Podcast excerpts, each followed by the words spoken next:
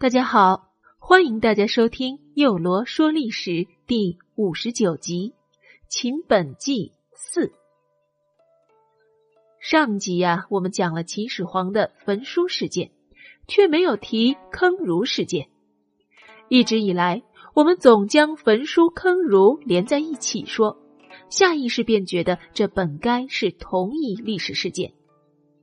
就是为了罢黜其他学说，独尊法家，于是焚了别的学说的书籍，还坑杀了儒生。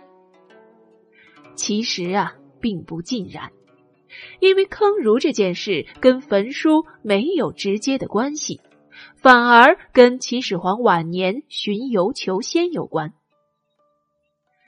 秦始皇时期，国内迷信盛行，虽然罢黜了百家。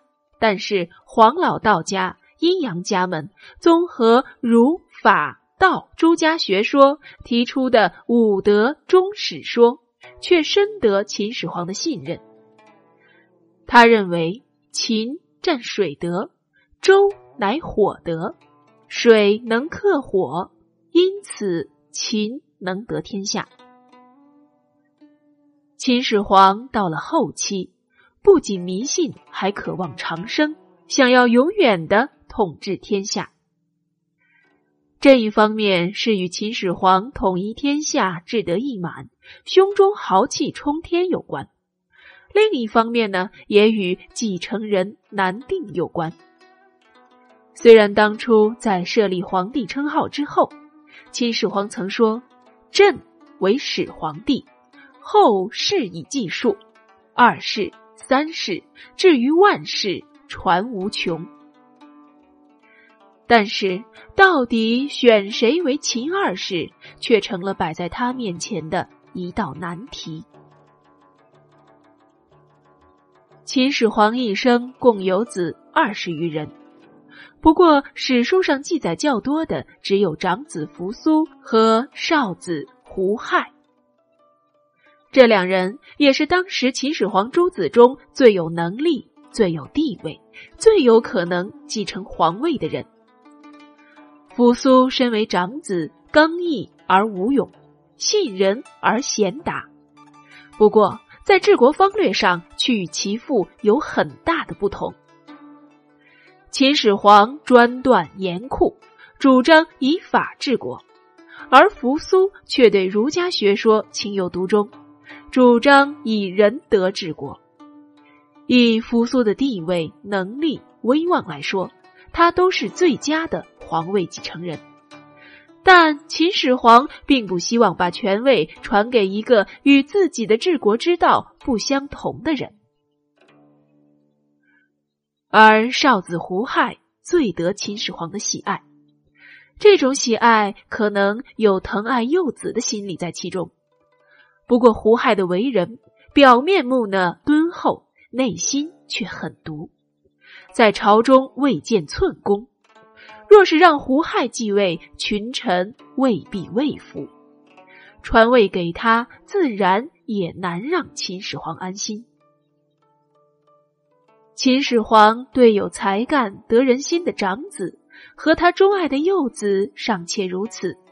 其他诸子就更难找到让他放心满意的继承者了，而秦朝的一系列暴政也搅得天下不安，社会危机十分严重。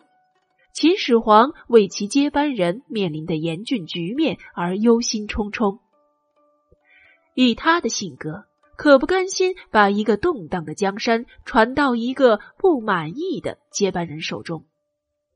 因此，为了使国家的基础坚如磐石，他深感必须长寿。这样一来，寻求不死之药已不仅是个人的愿望，而且成了秦帝国政治的需要。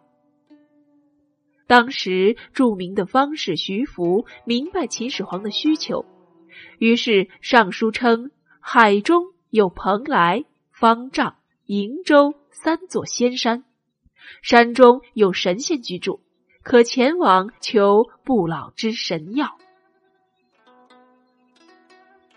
这秦始皇啊，他能统一六国，那绝对不是个庸人，而且因为小时候经历了自己母亲与吕不韦闹矮的那些狗血事件后，此人生性多疑。但他怎么就那么轻易的相信了以徐福为首的方士所吹嘘的仙山和不老神药呢？这就与秦始皇登位后的巡游天下有关了。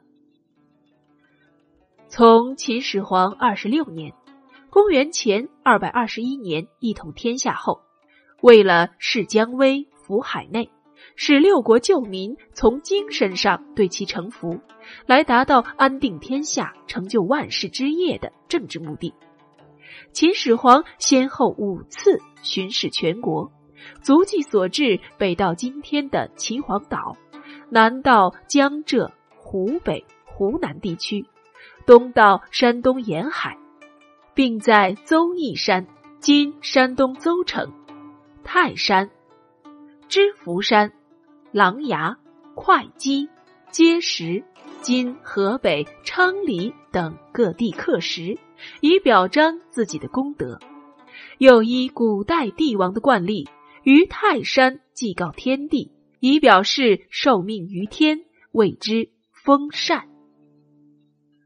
而在五次巡游中，他有三次都巡游了齐地，这是因为。齐国是最后一个被秦灭掉的国家，而且是通过玩弄、权诈、兵不血刃的灭亡了齐国的。因此啊，齐国的人力和物力都借此保存了下来。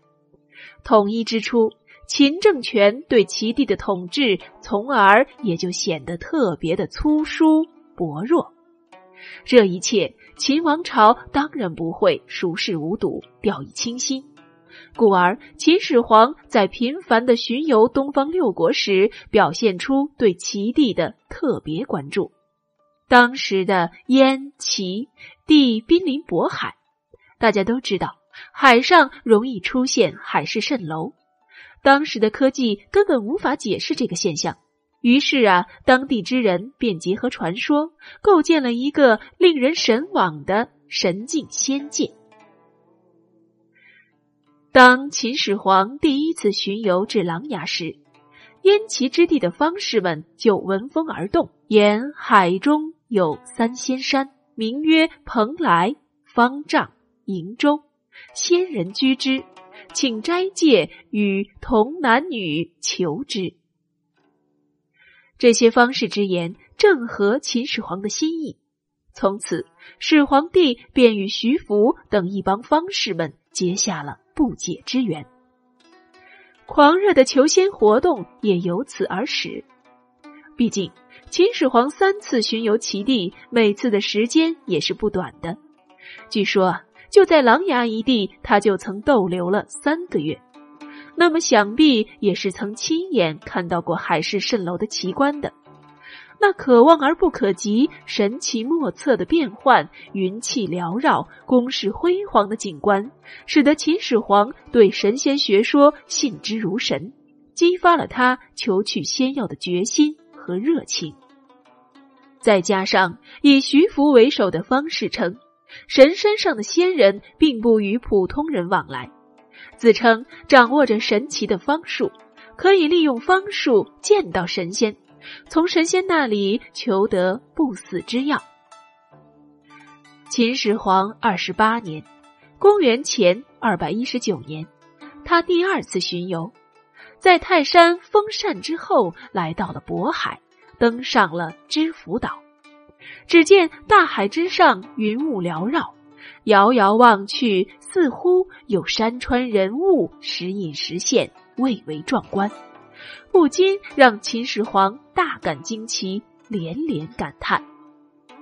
徐福趁机要求秦始皇给他数千童男童女，并备足三年的粮食、衣服和药品等，要入海为始皇求取长生不老药。秦始皇允了，并一一的为他准备妥当，组成了船队。徐福登船东渡时，秦始皇还殷切的叮咛：找到不死药后，要速速返回。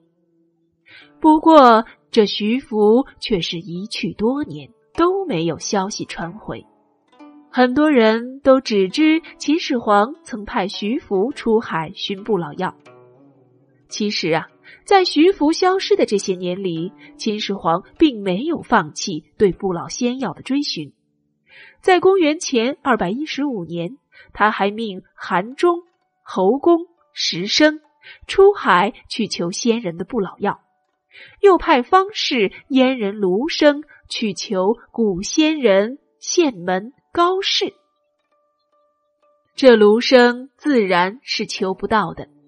于是啊，就编造了谎言欺骗秦始皇，可编到最后实在玩不转了，想着在始皇身上的好处也捞够了，于是串通起侯生等一帮方士，一起来了场大逃亡。这便是坑儒事件的导火线。秦始皇得知方士卢生和侯生逃亡后，心里已经感到了受骗。而秦始皇这么多年耗费大量的民脂民膏寻求不老仙药，也让很多正直的儒生不平，少不了要吐槽。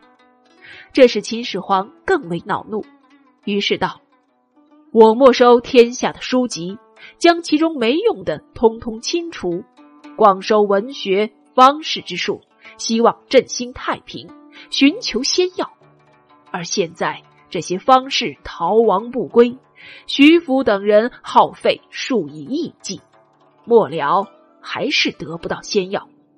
在咸阳的诸生还有人制造谣言，祸乱百姓。遂遣御史一一审问，诸生们互相告发，以保全自己。结果查出了犯禁违法的有四百六十多人，最终全都在咸阳被活埋。按说，这秦始皇恼怒方士的出逃，那么应该杀的最多是方士，可为什么传到后世就成了坑儒呢？因为当时的秦始皇独奉法家，儒生在秦帝国的才能不能得以施展，于是燕齐这些滨海之地的一些儒生便学习了方术，借始皇求长生的需求来登上政治舞台。实施其政治抱负，再加上杀了一些毁谤始皇的儒生，因此在这次坑杀的人中，以儒生居多。所以事实上，秦始皇坑儒，并不是把所有的儒生都杀了，而是将那些欺骗自己、毁谤自己的儒生杀了。好了，幼罗说历史的第五十九集就到这里。欢迎明日继续收听第六十集《秦本纪五》。